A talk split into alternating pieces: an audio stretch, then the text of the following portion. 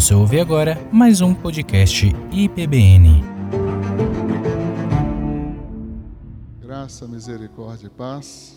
Mas é, eu prefiro o culto da vitória do que da virada, né? A virada é mais limitada. Dito isto, quero que você pense então num provérbio muito bom, nem todo mundo entende. Diz que a esperança que se adia faz adoecer o coração, mas o desejo cumprido é árvore eh, de vida. A esperança que se adia faz adoecer o coração. Dura coisa é esperar, e quando se espera aquilo que não acontece, isso nos faz adoecer, isso nos faz perder o equilíbrio, né? Essa questão do adoecer é isso. Saúde é equilíbrio, equilíbrio orgânico, funcional. É, não havendo esse equilíbrio, então há uma, uma doença, não necessariamente causada por algum, algum agente né, biológico, não. Mas há um desequilíbrio. Então, primeira coisa a pensar é qual é a sua expectativa? Porque nada adianta a gente ter uma expectativa errada, porque ela se cumprindo também não vai ser bom, e ela não se cumprindo vai ser pior ainda.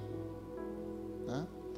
Então, temos que pensar em que estamos esperando, em que estão postas as nossas esperanças, em quais promessas nós realmente cremos e aguardamos.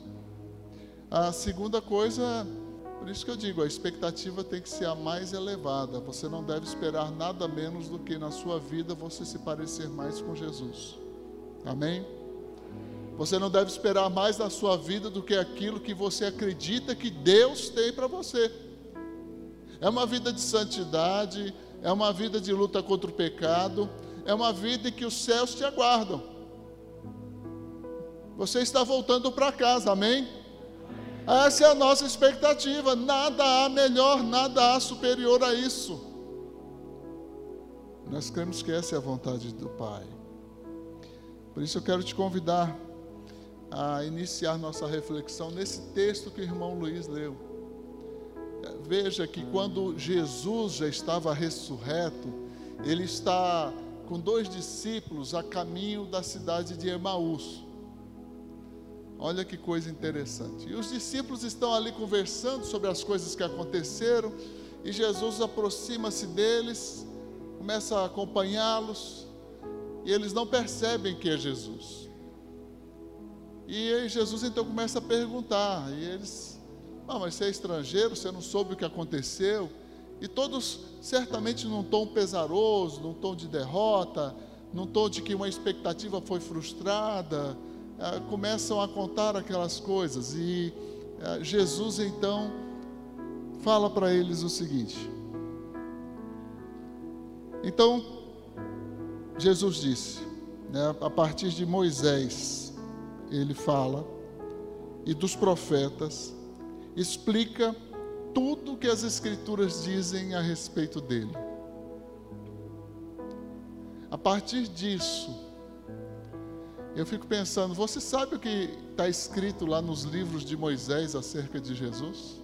Você conhece as, as verdades que são é, previstas lá no Velho Testamento, né? as profecias acerca de Jesus, as promessas de Deus acerca de, do Messias?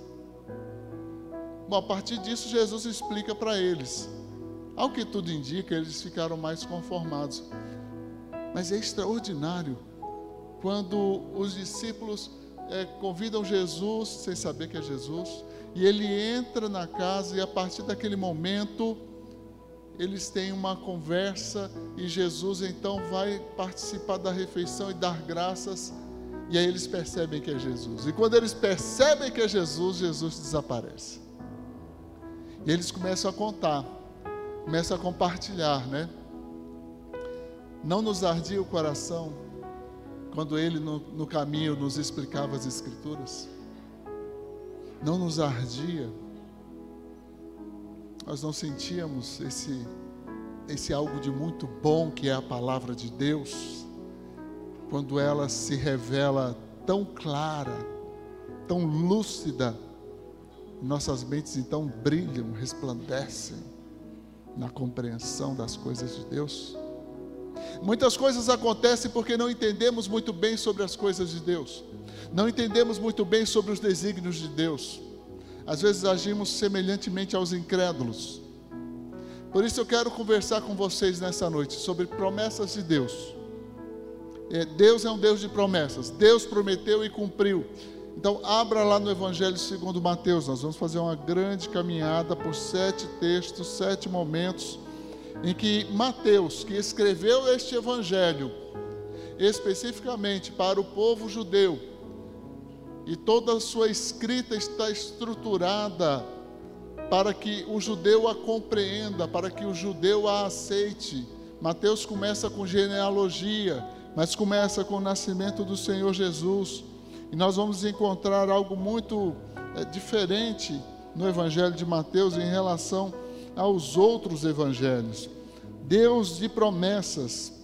Quando vamos falar do nascimento de Jesus, jamais podemos esquecer é, que não se trata apenas do seu nascimento, mas porque seu nome significa Salvador do início ao fim ele é Salvador. Ele é Salvador desde o seu nascimento, ele é Salvador desde o início do seu ministério, ele é Salvador durante toda a perseguição, ele é Salvador durante a sua morte, ele é Salvador durante a ressurreição e ele é Salvador no seu retorno. Jesus está voltando. Então não dá para falar de Jesus apenas como um bebezinho. Não dá para apenas tratar de Jesus apenas como um bebezinho, porque ele veio para salvar e Ele salvou, Ele está salvando e Ele vai continuar salvando para a honra e glória do nosso Deus. E o Velho Testamento então está repleto de profecias e Mateus é, selecionou algumas dessas profecias. Interessante é que ele, talvez ele tenha alguma simpatia pelo número 7, mas ele separou sete, sete dessas profecias. Olha lá no capítulo 1, versos 22 e 23, que diz aí a palavra. Diz assim: Ora, tudo isso aconteceu para que se cumprisse o que fora dito pelo Senhor, por intermédio do profeta. Diz que a virgem conceberá, dará à luz um filho, e ele será chamado pelo nome de Emanuel, que quer dizer Deus conosco. É importante nós vermos que o primeiro evangelho está, eh, pelo menos na ordem aqui, não necessariamente cronológica, mas aqui na ordem disposta. O primeiro evangelho trata então de apresentar o cumprimento da profecia. Esse que se tornou, porque o evangelho foi escrito muito tempo depois que Jesus já tinha ressuscitado. Então, aquilo que Deus inspirou Mateus a escrever né, e trouxe à memória e ele então escreve ao povo judeu contando a história do Evangelho. A história do Evangelho. E já remete a cumprimento de profecias no Velho Testamento. Olha como é importante falar então sobre é, o nascimento a partir de uma virgem. E que ele seria chamado Deus conosco Bom, você pode ler os quatro evangelhos e talvez você não encontre ah, ninguém dizendo ele Deus conosco. Né? Ah, mas a admiração que as pessoas tinham por Jesus era fora do comum. Os primeiros que ouviram as suas palavras já começaram a dizer que ele não falava como os escribas, nem como os fariseus, porque ele falava como quem tem autoridade. E as suas palavras eram seguidas de ações e atos miraculosos. Mas foi previsto que ele nasceria de uma virgem. E que ao olharem para ele, o veriam como um homem extraordinário. Não era um homem comum, não era um homem qualquer. Era o próprio Filho eh, de Deus. Mas aqui estamos apenas no começo. E como isso impacta a sua vida? Como essa verdade te traz consolo, te traz conforto ou é, te fortalece? Tudo a respeito de Jesus foi predito, foi apresentado ao longo de séculos é, de profecias, de salmos, salmos messiânicos. Isso nos importa, porque isso só, só fortalece a nossa fé. Nós não cremos em algo que foi o plano B. Jesus sempre foi o primeiro e único plano de Deus para a salvação da humanidade. Deus já tinha planejado isso antes, antes da criação. E nós vamos ver isso é, no apóstolo Paulo. Segunda coisa, fala sobre onde Jesus nasceu. Onde Jesus nasceu? É, tem gente que ainda fala de Nazaré. Há uma pesquisa feita nos Estados Unidos, né, é, muita gente errou essa pergunta. É, mas é, José e Maria moravam aonde? Em Nazaré. Por que foram a Belém? Bom, Mateus vai dizer ali no capítulo 2, versos 5 e 6, está escrito assim na palavra do Senhor: Em Belém da Judéia, pois assim escreveu o profeta, e você, Belém, na terra de Judá, não é a menor dentre as capitais, principais cidades de Judá, pois de você virá um governante, que será o pastor do meu povo Israel. E olha que quem falou, quem citou o texto é, foram os principais, né? E escribas que estavam é, falando sobre é, onde o Cristo deveria nascer. Né? Há uma pesquisa que Herodes havia pedido, onde que ele vai nascer? Em Belém. Eles não moravam em Belém, mas ele nasceu em Belém, conforme a profecia. Por que, que isso é importante? É importante porque foi dito com antecedência. É importante porque foi uma profecia de Deus a respeito do nascimento do nosso Senhor e Salvador. Então, muitas pessoas querem destruir a, a credibilidade do Jesus verdadeiro, do Jesus real Diz, não, não existiu, não, não foi assim, ah, isso foi é, é, um delírio coletivo. Né? E que se, ele, se, se aconteceu o que aconteceu foi porque a, as pessoas inventaram. Quer dizer, as explicações humanas, quando se trata de falar das coisas de Deus, da Bíblia, de Jesus, é, são assim. Mas para afirmar que ah, tem é, seres extraterrestres, né, tem discos voadores, né, ah, tem gnomos, existem fadas, existe um universo paralelo, né, as outras coisas, tudo é ciência. Mas quando vai falar da Bíblia, não, isso é ilusão. É verdade que nada se torna real só porque eu acredito, mas nós devemos examinar as Escrituras. Se você ainda tem dúvida da credibilidade das Escrituras, você precisa estudar muito mais sobre como a Bíblia chegou até nós.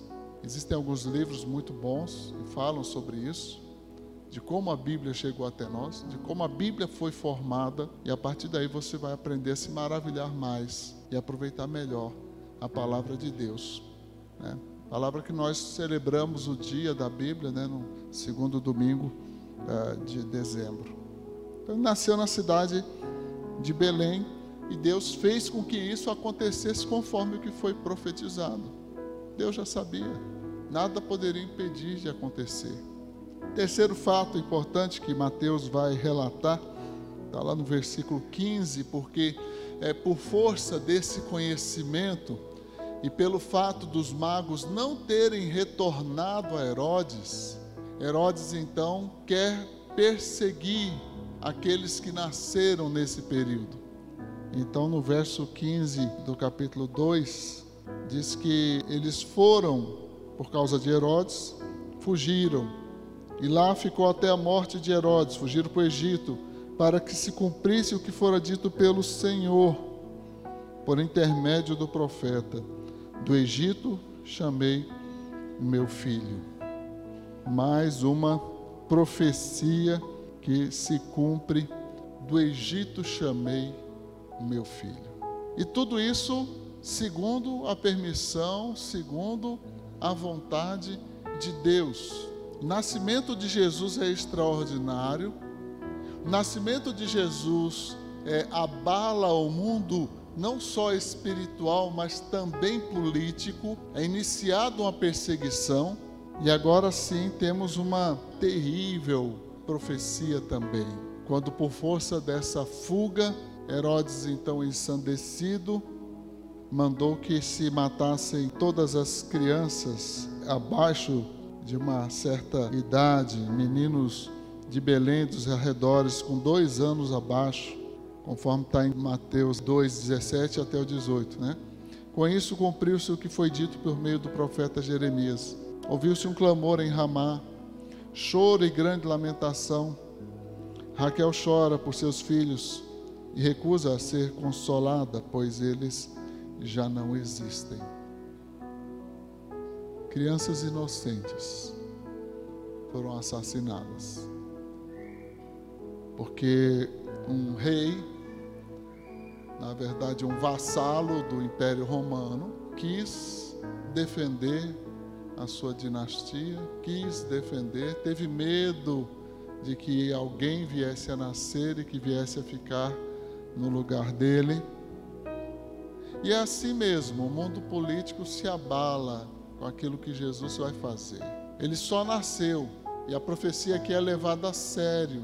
Esses magos que vieram do Oriente, que dizem que pela tradição são tidos como é, por três por causa do número de presentes, incenso, ouro e mirra, né? Mas pode ter sido mais, pode ter sido só dois, não importa. O importante é que até quem não era de Israel, que veio de uma terra onde Israel foi, na verdade, Judá, é, foi escravizado, foi levado escravo, né? Certamente tomaram conhecimento dos escritos sagrados e, movidos também pelo Espírito de Deus, é, vieram prestar honra e glória ao Senhor Jesus, sem saber quem, na verdade, ele viria a ser. Tinha uma noção vaga, mas sabiam que seria alguém muito, muito importante. E diferente dos costumes de hoje, quem recebeu o presente foi Jesus. No Natal a criançada fica doida, né? Porque foi ensinado erroneamente que o presente é Natal é dia de você receber presente, né? Não esqueça a minha calói. Tinha até no gibi do Cebolinha, do Cascão, né? Vinha as tirinhas lá para a gente recortar e colar nos lugares, botar na carteira do papai, na bolsa da mamãe. Não esqueça a minha calói. Bons tempos aqueles. Mas é, é uma ilusão. Uma ilusão. Jesus não precisa de presentes hoje. Amém? E também Natal não é um período para a gente dar presente uns para os outros porque está reforçando essa ideia errada, que nada tem a ver com Jesus. Quer dar um presente? Quer é, servir mesmo? Ajude alguém, faça algo por alguém. Tantas pessoas que estão precisando, nós estamos acompanhando aí nas, na televisão e vemos nos jornais. Há tantos necessitados que vêm para Brasília exatamente nesse período. E agora nós estamos vendo a, a tristeza né, que se abate sobre a região ali do sul da Bahia centro-sul da Bahia e alguns outros estados também. Cidades inteiras alagadas, são pelo menos 18 cidades. É, e uma delas já contabilizou 17 mortos. Casas estão caindo. A casa já não era boa, aí vem a água, leva. O gado, seus bens. Então, esse é um período em que, né, não só hoje, mas sempre durante qualquer circunstância, qualquer calamidade pública, devemos sim nos mover, devemos sim buscar levar o socorro. Igrejas batistas estão se mobilizando. Tão logo eu conheça uma igreja batista que está se mobilizando lá em alguma região, nós vamos é, nos mobilizar aqui para enviar recursos, para ajudar as igrejas ali da região a suprirem a necessidade daquelas pessoas. Amém? Isso sim é importante. Massacre foi consequência. Alguém pode dizer, né? Acho que eu estava até com a Amélia no mercadinho comprando alguma coisa. Aí uma senhora falando: ah, os preços estão tudo alto por culpa do Natal. Aí eu olhei para ela assim e falei: então os preços estão altos por culpa de Jesus. Jesus agora é culpa da inflação, é causador da inflação. As pessoas falam como eh, se compreendessem claramente de que se trata. Gente, é muito nítido, é muito claro. Natal virou comércio. É só comércio, é venda. É uma das datas mais é, em que há um movimento muito grande de vendas. Acho que entre Natal e Dia das Mães está batendo aí, está quase igual. Já na paixão de Cristo, não há muito movimento econômico. E assim, desculpa, mas é, tente comemorar o nascimento e a morte e ressurreição de Jesus, eu fico ali com a morte e a ressurreição de Jesus, porque ele veio para isso. Ele veio para isso. E aí, então, quando se comemora mais o Natal do que uma, uma paixão de Cristo, né? quando se comemora mais o nascimento do que a morte e a ressurreição, nós estamos mandando uma mensagem meio ruim. Nós estamos passando uma impressão meio negativa. E se você observar, ainda assim, o Natal é o mais atacado. Tirou-se praticamente todo o nascimento de Jesus, tirou a centralidade da necessidade de salvação, se transformou em banquetes, em bebedeira, troca de presentes, é, árvores de Natal, luzes. Não, Natal não é isso. As promessas do Velho Testamento não contemplam isso. E nós vamos ver algo sobre a luz daqui a pouco. Ali, o quinto ponto aí, então, que Mateus vai citar no capítulo 2, verso 23, vai dizer que a família foi morar numa, numa cidade chamada Nazaré, para que se cumprisse o que fora dito por intermédio dos profetas. Ele será chamado Nazareno. É interessante que Nazaré, uma cidade pequena, até de certa forma insignificante, está próxima de Cafarnaum. Cafarnaum fica às margens do mar da Galileia. Cafarnaum, sim, é um, um grande centro, né? uma população muito maior. Né? Nazaré, mais interiorana, né? é bem menor, mas ali até nesse detalhe, é, o Senhor nosso Deus nos apresenta é, uma evidência tão importante. Ele nasceu ali. É, quer dizer, ele nasceu em Belém, foi criado ali. Nasceu em Belém e após o recenseamento voltaram, após Cristo ser apresentado ali no templo, eles voltaram então para a cidade onde eles moravam, que era exatamente ali em Nazaré. Há muitas outras profecias, eu só estou citando o que Mateus, no seu evangelho, elencou. Até agora nós estamos na quinta. Qual é a relevância disso? Ora, nós estamos compreendendo claramente o espaço eh, geográfico no qual transitou a família até o nascimento de Jesus e depois a família já com Jesus. Então, boa parte da vida de Jesus ele vai passar ali em Nazaré. E há indícios que apontam nas escrituras o seu o exercício do seu ministério.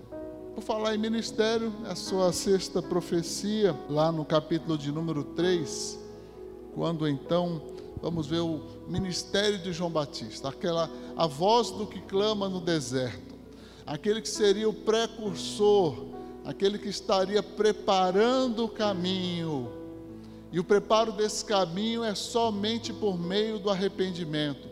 João não tem outra pregação, João não tem outra mensagem. É arrependimento. É arrependimento. E diz ali no versículo de número 3: Este é, na verdade no 2, arrependei-vos porque está próximo o reino de Deus, porque este é o referido por intermédio do profeta Isaías, voz do que clama do deserto, preparai o caminho do Senhor, endireitai as suas veredas, endireitai né, as, para a sua vinda, abra estrada para ele, Mateus 3, 3, abra estrada para ele. Então, num curto espaço de tempo, em apenas três capítulos, Mateus já citou seis profecias que dizem respeito ao nascimento de Jesus, ao desenvolvimento, início do seu ministério, esse preparo com João Batista e depois, por fim, começo desse ministério ali no capítulo de número 4. Mas pense bem, pastor, mas ainda não entendi o que isso tem a ver com o Natal. Olha, com o Natal que as pessoas estão comemorando, com o Natal que a gente vê no shopping, com o Natal que se passa na televisão, com o Natal que muita gente está ensinando, realmente não tem nada a ver, mas tem a ver com Jesus. Tem a ver com aquilo que ele veio fazer. Do nascimento à ressurreição, está tudo profetizado. Um pouco além, está profetizado a volta de Jesus. Não é só do nascimento, não é só o exercício do seu ministério, não é só a salvação que ele veio nos trazer, ele está voltando e a sua volta é certa. Tão certa como foi a sua vinda, sua primeira vinda, a sua volta é uma realidade da qual nós não podemos fugir e devemos ansiar, devemos é, desejar, devemos nos preparar para essa volta do Senhor Jesus. Né? Então, esse ministério de João Batista é sumamente importante. Alguns irmãos acabam lendo e ficam às vezes meio distraídos e esquecem, mas, é, mas é, João Batista morreu, como é que ele escreveu o Evangelho? Não, João Batista não escreveu o Evangelho de João. Ali é, é chamado de João o evangelista, ou João o discípulo amado. É, João Batista ele morreu muito antes. O Evangelho de João foi escrito, é o último evangelho a ser escrito. Na sequência, na, na cronológica, João é o último a ser escrito. E João não se ocupou de contar o início, João não falou muito é, do nascimento, ele já veio antes, ele já veio da eternidade, ele já vem lá da criação. No princípio era o Verbo, o Verbo estava com Deus e o Verbo era Deus. Nada do que foi feito né? sem ele se fez. E no verso 14 ele vai dizer: O Verbo virou gente e habitou entre nós, e vimos a sua glória como a glória do unigênito do Pai. De maneira que cada um dos evangelhos está apresentando e dando uma ênfase. O mais importante mesmo é que tudo quanto foi escrito para o nosso ensino foi escrito para que nós tenhamos esperança e consolo na palavra de Deus. Isso tem que nos atingir, isso tem que nos causar um efeito. Os discípulos caminhavam com Jesus, eles não percebiam Jesus, e a palavra ardia no seu coração quando Jesus explicava as Escrituras. Há tantos é, crentes que não estão percebendo Jesus no seu dia a dia. Eh, não estão eh, percebendo a direção de Deus no seu dia a dia, já não arde mais a palavra em seu coração, já não há mais um impacto profundo na sua vida. Você conhece a Deus? Imagine então João Batista pregando, dizendo às pessoas: arrependei-vos dos vossos pecados. Muitos com certeza disseram para ele: ah, você está achando que é melhor do que os outros? Muitos com certeza é, voltaram sua face contra ele, mas ele continuou fazendo o que ele tinha que fazer, porque ele sabia quem ele era, ele sabia quem ele estava esperando, e ele sabia quem mandou ele fazer. Muitas vezes nos falta essa convicção como crentes, de entendermos realmente qual é a nossa missão, qual é o nosso papel qual a nossa função. Somos filhos de Deus, mas não para viver como filhos do mundo, viver como a, a todas as outras pessoas estão vivendo, juntando seus bens materiais. Para quê? Quando você morrer, vai ficar para quem? Vai dar briga, vai dar problema. Ponto 7, que Mateus vai citar a partir do capítulo 4, lá no verso 13 e 14, começo do ministério de Jesus é uma manifestação profética, né? De maneira que diz, deixando Nazaré foi morar em Cafarnaum, situado à beira-mar, nos confins de Zebulon e Naphtali, né? para que se cumprisse o que fora dito por intermédio do profeta Isaías. E o que que diz o profeta Isaías? Na terra de Zebulon e Naphtali, junto ao mar, além do rio Jordão, na Galiléia, onde vivem tantos gentios, o povo que vivia na escuridão viu uma grande luz. E sobre os que viviam na terra onde a morte lança sua sombra, uma luz brilhou. Mais uma profecia que se cumpre, porque Jesus começa o seu ministério efetivamente, né? É, em Cafarnaum de uma forma mais ampla, mais impactante. E de fato a luz ali resplandeceu. As multidões ouviam a palavra de Deus. E Jesus disse: Foi para isso que eu vim. Foi para isso que eu vim. Ele veio, ele veio curar, veio, mas o, o ministério principal de Jesus era anunciar a palavra de Deus. E com a palavra de Deus ele estava ensinando sobre o reino de Deus. E por meio dos milagres, dos seus atos poderosos, ele confirmava a autoridade que ele tinha para dizer todas aquelas coisas, para dizer tudo o que ele estava dizendo, para dizer aos religiosos de plantão que estavam só esperando para ver se ele faria alguma coisa no sábado. O que, que é mais fácil? Perdoar esse homem ou curá-lo? Para que vocês saibam que eu Filho do homem tem poder né, para perdoar. Ele curou. Na verdade, foi o paralítico, né? Paralítico. Perdoar os pecados desse paralítico ou mandar ele andar? O que, que é mais fácil? Porque falar eu te perdoo parece ser mais fácil. Mas eles diziam que não.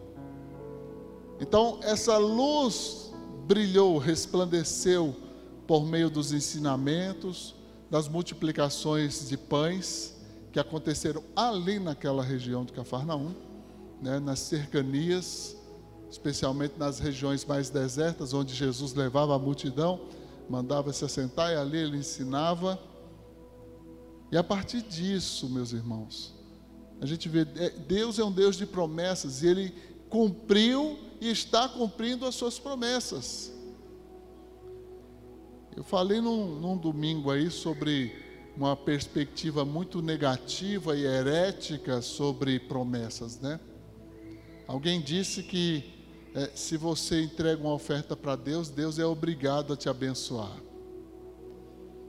O analfabetismo bíblico é muito grande, tem crente que acredita nisso. Olha, o enganador que sobe a um púlpito para dizer isso, eu, tudo bem, ele vai prestar contas a Deus. Mas há uma multidão de pessoas que acabam acreditando nisso. Deus é obrigado a fazer alguma coisa porque você deu uma merreca. Olha, eu vou te contar, viu? Jesus estava com os discípulos ali junto ao gasofilácio.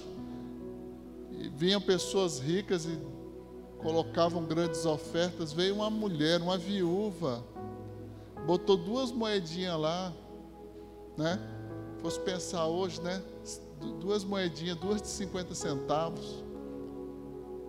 Jesus disse que aquela mulher deu mais do que todos, que os outros deram do que estava sobrando. Presta atenção. Todos deram do que estava sobrando, mas aquela mulher deu tudo que ela tinha. Tudo que ela tinha. E agora? Mas e aí? O que ela vai fazer? É com ela e Deus é com ela e Deus. Então há muitas heresias sendo pregadas, levantando ideias falsas sobre promessas de Deus. Leia a Bíblia.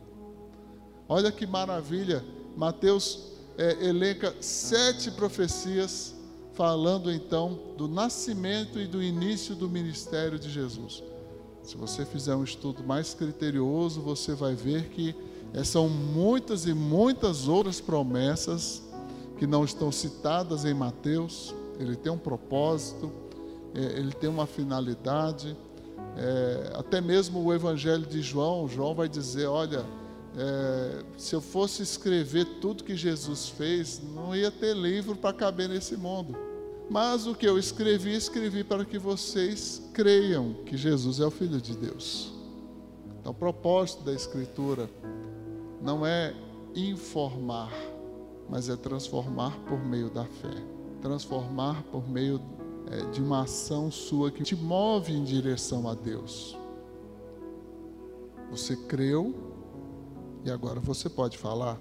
O Velho Testamento está repleto de referências a respeito do ministério de Jesus, da sua vinda. O próprio Paulo vai trazer a lembrança de que há uma plenitude do tempo, há um momento certo, há um tempo de Deus para Deus começar a sua obra, para Deus mandar seu filho ao mundo. Lá em Gálatas 4:4 ele diz: "Vindo, porém, a plenitude do tempo, Deus enviou seu filho, nascido de mulher, nascido sob a lei.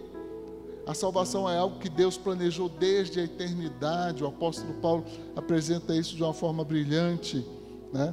Mas também é, lá em Apocalipse, né?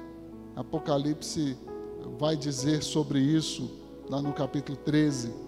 Desde a eternidade, Deus ama o seu povo.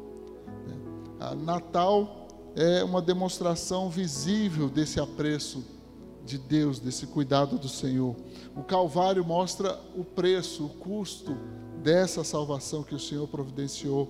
A ressurreição e a ascensão é, mostram que realmente o amor de Deus triunfa sobre o pecado, triunfa sobre o caos criado pela desobediência de Adão e Eva, né? Então, é, muitas pessoas talvez leiam o texto bíblico e não compreendam, porque não sabem da gravidade do pecado, não podem entender com clareza o que está lá em Apocalipse 5, versos de 11 a 13. Eu vou ler aqui, quando então diz assim: Então olhei e ouvi as vozes de milhares e milhões de anjos ao redor do trono e também dos seres vivos e dos anciãos. E o que eles diziam? Cantavam com forte voz: Digno é o Cordeiro que foi sacrificado. Ele é digno de quê? De receber. Conta comigo, ó, poder, riqueza, sabedoria, força, honra, glória e louvor. São sete bendições ao Cordeiro que é digno de receber. Né? Esse título maravilhoso, é, porque diz respeito ao sacrifício. Então, nós temos mais figuras metafóricas, simbólicas, é, do que é a ressurreição, do que é o sacrifício de Jesus, do que propriamente o seu nascimento. Mas para Deus não passou nada em branco, tudo foi profetizado, tudo foi predito com mínimos detalhes, e isso é importante para a nossa fé, isso é importante para entendermos que nada acontece por acaso. Isso não dá um certo conforto, não dá uma certa alegria, nada acontece por acaso. Nós precisamos entender que ah, o plano de Deus é melhor do que o meu plano, é melhor do que o seu plano. E tudo que ele veio fazer, Jesus ele fez, ele cumpriu até o fim. Ainda continuando o texto de Apocalipse, depois ouvi todas as criaturas no céu, na terra, debaixo da terra e no mar cantarem: louvor, honra, glória e poder pertencem àquele que está sentado no trono e ao Cordeiro para todo o o sempre. Então, como podemos resumir tudo isso em uma frase que diz apenas Feliz Natal? Como podemos expressar a dimensão da grandeza, a, da vida extraordinária, do cumprimento de tudo que Jesus veio fazer, apenas Feliz Natal. Feliz Natal. Feliz Natal não está dizendo muita coisa atualmente. As pessoas não estão é, entendendo muito sobre a salvação em Jesus Cristo. Dizer apenas Feliz Natal não é suficiente.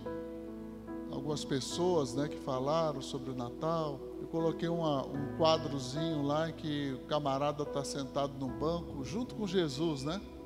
É apenas uma ilustração. O camarada fala para Jesus: Bem, Senhor, é, nesse Natal eu queria receber. Aí Jesus diz para ele: Mas é, peraí, o aniversário é meu ou seu? Até na crítica, né? Fica muito nítido que Natal é, virou apenas um comércio, que o mundo celebra uma coisa. Então, quando a gente for falar de Feliz Natal, eu até brinco, né? Às vezes a pessoa fala, né? Ah, senhor parece o Papai Noel, falar ho, ho, ho, Jesus nasceu, né? É melhor ser bem mais explícito, né? Diga logo, não, olha, é, é, Jesus nasceu. As pessoas vão achar estranho. Mas isso não é isso que é o Natal? Não é isso que eu estou celebrando, que você está celebrando? Nós estamos trazendo à memória o fato de que é, Jesus nasceu e isso significa muito para nós. Isso é algo muito caro, muito precioso para nós. Em que sentido? No sentido de que foi cumprimento das promessas de Deus. No sentido de que é algo real, é um fato histórico a história se divide em duas partes, antes e depois de Cristo. A minha vida, a sua vida, nossa vida se divide em duas partes, antes e depois de Cristo. Isso é o impacto de Cristo em nossas vidas. Não foi só o nascimento, mas é a história como um todo que nos impacta. Que adiantaria ele ter nascido se ele não morresse e ressuscitasse? E que diferença faria se ele simplesmente ressuscitasse e fosse para o céu? e não dissesse que estaria voltando? Meus irmãos, então não é simplesmente Feliz Natal. É Jesus nasceu, morreu e ressuscitou e está voltando, e as pessoas precisam entender que tudo isso tem a ver sim com o que hoje está tentando se simbolizar o Natal. Jesus é a luz que resplandeceu em meio às trevas. O povo que habitava uma região da sombra da morte, viu uma grande luz que resplandeceu. E Jesus não deixou o mundo em trevas. Ele disse aos seus discípulos: Vós sois a luz do mundo. Resplandeçam, brilhem, brilhem. Muitas vezes é isso que nós precisamos fazer, brilhar mais. É maravilhoso quando Paulo, de uma forma tão extraordinária, lá em Coríntios, ele vai dizer que Deus que das trevas fez resplandecer a luz, resplandeceu em nossos corações. Nós podemos ser luz porque nós temos luz, porque Cristo vive em nós. E o mais extraordinário de tudo, meus irmãos, é que, embora nós pareçamos estar tão longe de sermos aquilo que, que o próprio Paulo disse a respeito dele mesmo em relação a Cristo, embora estejamos tão longe, mas esse é o nosso anseio. Esse é o desejo de todo crente. Paulo disse: Não, não vivo eu. Sabe quando Paulo dá uma parada assim, dá uma olhada na sua vida, de tudo que ele deixou para trás, e agora o que ele está fazendo, indo de cidade em cidade, entrando em sinagoga, pregando o Evangelho. Ele olha e diz: Não, não, não vivo mais eu, mas é Cristo quem vive em mim. Essa vida agora que eu vivo na carne, eu vivo para Cristo. Enquanto não assumirmos isso, Natal não vai passar de uma festa vazia, de uma festa de come e bebe, de uma festa em que nós não estamos agradando a Deus coisa nenhuma. Estamos brincando de ser falsas luzes, luz que acende e que se apaga. Esse é o verdadeiro Natal. É Cristo resplandecendo em nós. Que Ele cresça, que eu diminua. Que Ele apareça que eu me constranja com a sua glória. Vamos diminuir. Mais de Cristo, menos de mim. Mais de Cristo, menos de cada um de nós. Quem aqui é importante? Cristo é importante. E o verdadeiro Natal diz respeito exatamente eh, disso, de Cristo estar em primeiro plano estar à frente, de ser a razão. Claro, meus irmãos, que podemos dizer isso de uma forma amorosa às outras pessoas, mas aqui na igreja a gente tem que dar uma cutucada, né? Louvado seja o Senhor. Antes de irmos para a oração final, agradecer aos irmãos que com muito carinho, com muito amor, estão sempre prestando culto ao Senhor e se preparando, né, durante todo esse ano, tanto os que estão aqui como os que estão em casa, os irmãos que estão nos bastidores, as irmãs que estão na recepção, né? nós temos muitos irmãos servindo ao Senhor, ah, todo o trabalho de gravação de vídeos, ah, as gravações aqui para a nossa EBD, as transmissões do culto, né?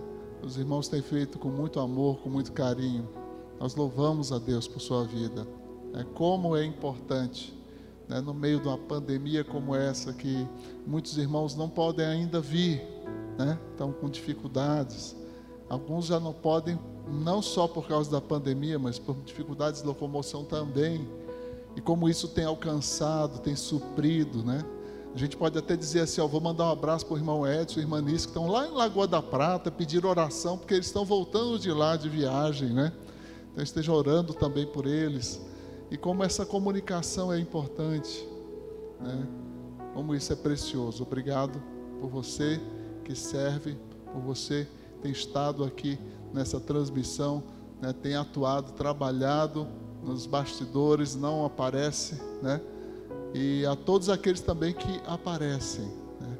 Ah, eu falei com o irmão hoje, ele falou, pastor, mas foram muitos ensaios. Eu falei, eu sei, né? É, eu estou nessa igreja há alguns anos, né?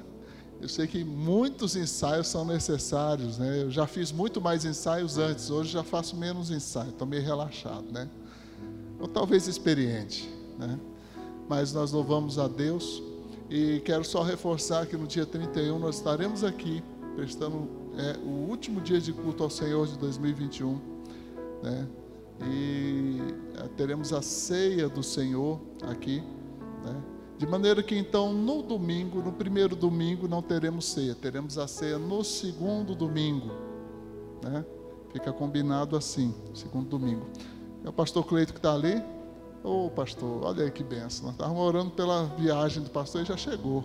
Então, vou convidar o pastor Cleito que vem aqui à frente. Eu não quero perder a oportunidade de ver meu amigo que voltou de viagem, graças a Deus. Né? Ainda está em ritmo de férias.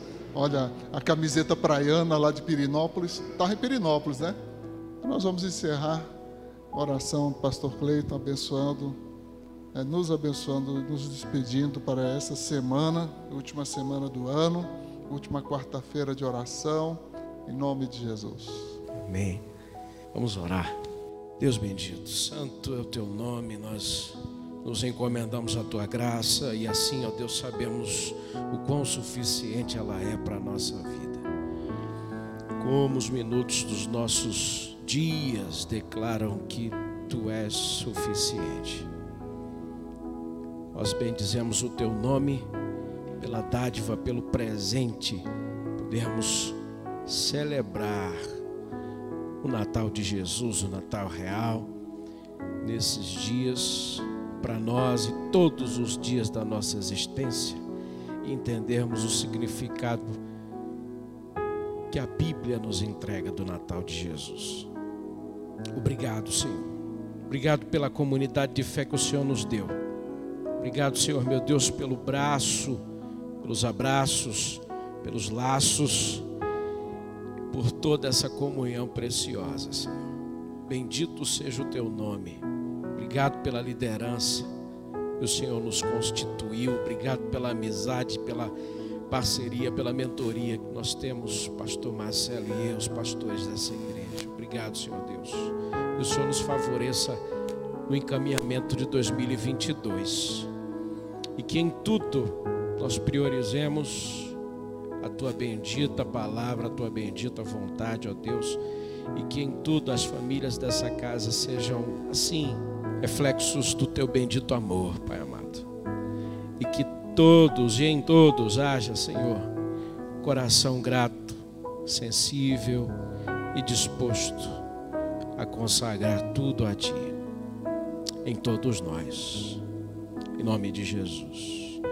E que o amor de Deus, o Pai, a graça bendita, redentora do Senhor Jesus, que as doces consolações e a comunhão do Espírito Santo de Deus estejam conosco e conosco permaneçam agora e para sempre.